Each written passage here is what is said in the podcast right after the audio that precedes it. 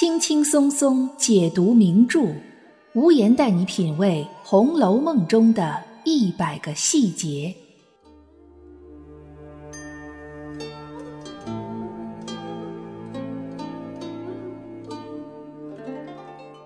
品读细节之美，发现别样红楼。大家好，我是暗夜无言，欢迎您继续收听原创节目《红楼梦》中的一百个细节。曹雪芹在创作《红楼梦》的时候，通过男主角贾宝玉的话语，不断的在向读者输出一个观点，那就是须眉男子不过是些渣子琢磨而已。所以我们可以发现。在《红楼梦》里的男性，绝大多数都是一些不太讨喜的角色。即使是那几个在宝玉眼里可以与年轻女孩相媲美的男性，比如蒋玉菡、秦钟、柳湘莲等，他们也都有着各自非常明显的性格缺陷。不过，在《红楼梦》众多的男性形象中，有一个人却有点鹤立鸡群的感觉。他不仅相貌出众，而且情商超群。不仅性格随和，而且又不是那种没有自我的软柿子。至少从曹雪芹的前八十回文本中，这位男性给人留下了很好的印象。这个人就是贾云。本期节目，我们就来从几个细节分析一下贾云这个人物形象。贾云是贾府的旁系后代子孙，具体是哪一支的已不可考。在《红楼梦》第二回的冷子兴演说荣国府里，当冷子兴提到当年的宁国公生了四个儿子，后来承袭了宁国公爵位的是贾代化。对于其他的三个儿子，支批在这里批注道：“贾强、贾军之祖，不言可知矣。”意思是说，宁国公除了贾代化以外的三个儿子，便是贾强、贾军等人的先祖。这里虽然并没有提及贾云，但从这个细节，我们也可以大概知道，贾云的先祖必然也是那些没有承袭到爵位的贾府第二代子孙。不过，《红楼梦》第五十三回也有一个细节，那就是春节即将到来之前的腊月里，宁国府的庄头乌进孝来送银子和年货，之后贾珍便让族中指子来领年货。这里所说的族中子侄，应该指的是宁国府这一脉。贾珍虽然是整个贾氏的族长，但宁国府的田庄和荣国府的田庄是分开的，田庄的庄头不是一个人，送银子和年货也是分开送的。那么同理可证，领年货的时候也是宁国府这一脉到贾珍这里领，荣国府那一脉的自然应该是到凤姐儿和贾琏那里去领。第五十三回来贾珍这里领年货的人，作者专门写到了贾琴。贾琴之前在凤姐那儿得到了一个差事，负责管理家庙里的和尚、道士和尼姑。结果贾琴只拿钱不办事儿，把个贾府的家庙搞成了一个吃酒、赌博、聚众淫乱的场所。贾珍一见贾琴居然还有脸来领年货，于是对他的乱搞进行了严厉的斥责。是的，贾珍自己乱搞可以，但子侄们有乱搞的，被他知道了，也是要挨骂的。贾琴这个人物形象属于宁国府一脉，并不出人意料，因为在作者的笔下，宁国府就是贾府开始衰败的源头，所以才有这样的不孝子孙。但我们要想到的是，作者为什么要专门创作贾琴这样一个人物？无言认为。贾琴的出现，其实正是为了衬托另外一个人物，也就是我们本期节目主要要讨论的贾云。那么，既然贾琴属于宁国府一脉，与之相对的就是贾云很有可能是属于荣国府一脉的。如果真的是这样，那么贾琴、贾云这两个人物形象的对比意义就更加鲜明了。首先，他们俩就是宁荣两府旁系子孙的一个对比。不要小看这些旁系子孙，他们虽然在财富和地位上占据劣势，但是他们在人数上显然是占据优势的。从秦可卿葬礼上那一大堆草字头、玉字旁的子侄们就可以看出端倪来。其次，还有很多细节都可以体现作者这种两相对比的写作手法，我们一一来看一看。贾琴、贾云的第一次出现是在同一回，都是在第二十三回中，说贾琴住在后街上，贾云住在西廊下。这两个地方都是用来指代贾府旁系子孙依附贾府所生活的地方。虽然都是姓贾，但一说到后街上、西廊下，便知道地位和生活水平是很低的。后街男孩贾琴和西廊男孩贾云两个人出现的目的都是一样的，都是为了在荣国府找个差事儿赚点银子。那时候大观园刚刚竣工，凤姐手里掌握着不少的就业机会。不过贾琴是由他的母亲周氏出面找到了凤姐儿来给他的儿子谋个美差，而贾云则是自己出头找到了贾琏，想要谋个差事。这里是一个非常有意思的对比小细节，大家可以品一品。贾云也是有母亲的，但是贾云却并没有让他母亲出面来求贾琏。相比之下，贾琴很像是一个现代意义上的妈宝男，找工作这样的事情居然还要母亲来帮忙。其实从这一笔看似无关紧要的写作开始，就已经奠定下了贾琴不是这块料的基础。所以后来贾琴把贾府的家庙铁槛寺搞得乌烟瘴气的，就显得是意料之中，并不突兀了。这个时候的贾云还并不知道自己虽然是先开了口的，但他却找错了人，所以第一个美差并没有落在他的头上，而是被凤姐儿给了贾琴。在这一场夫妻博弈中，贾琏落了下风。也可以说是贾云在第一次与贾琴的遭遇中落了下风。不过，这个世界上的事儿往往就是这样：塞翁失马，焉知非福。倘若不是因为这次与管理家庙的工作失之交臂，贾云也就不会得到给大观园种花种草的机会。如果没有得到这个种花种草的工作，贾云便也不会有机会认识小红。这样看来，这次失去反倒成了一件好事儿。贾云见贾琴得了一件美差，自己的事儿却一直没有动静，于是便再次进了府去找贾琏。谁知道这一次，贾云不仅见到了贾琏，还见到了贾宝玉。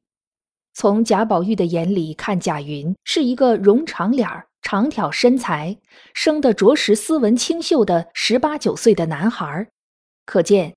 贾云的确相貌出众，更有意思的是，宝玉说道：“你倒比先越发出挑了，倒像我的儿子。”这句话倒不是在故意占贾云的便宜，而是作者要通过宝玉这句话来告诉读者，贾云的相貌可不是一般的出众。宝玉的颜值高是《红楼梦》中人公认的，而贾云竟然有宝玉的风采。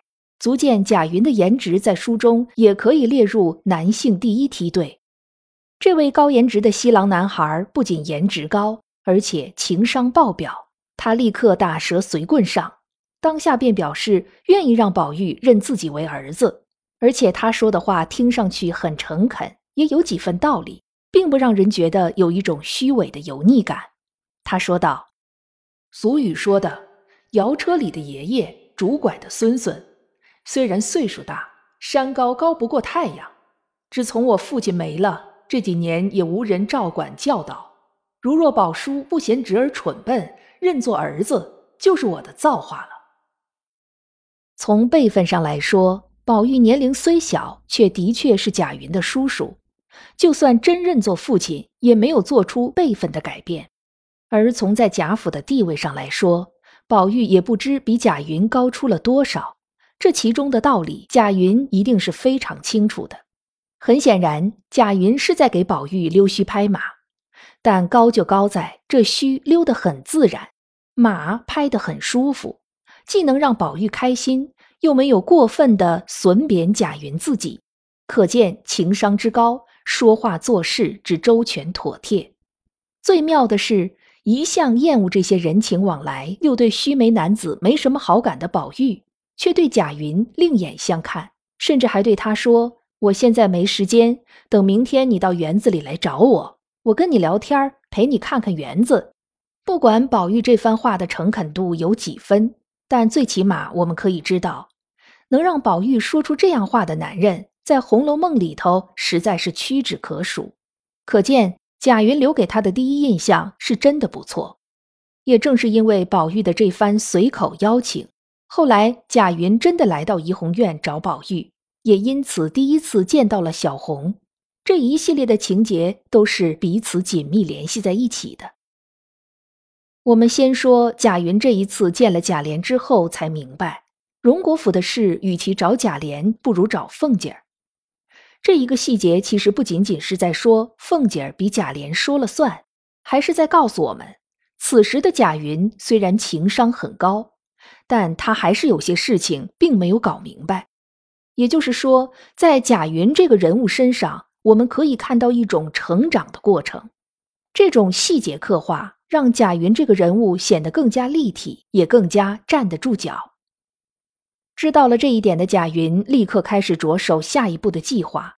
他想方设法买到了一些香料，准备把这些香料当成面见凤姐的敲门砖。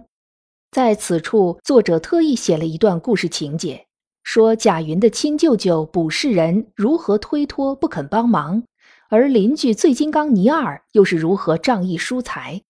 在我们看到卜世仁的无情和倪二的热心时，其实侧面烘托的是贾云艰难的生活环境。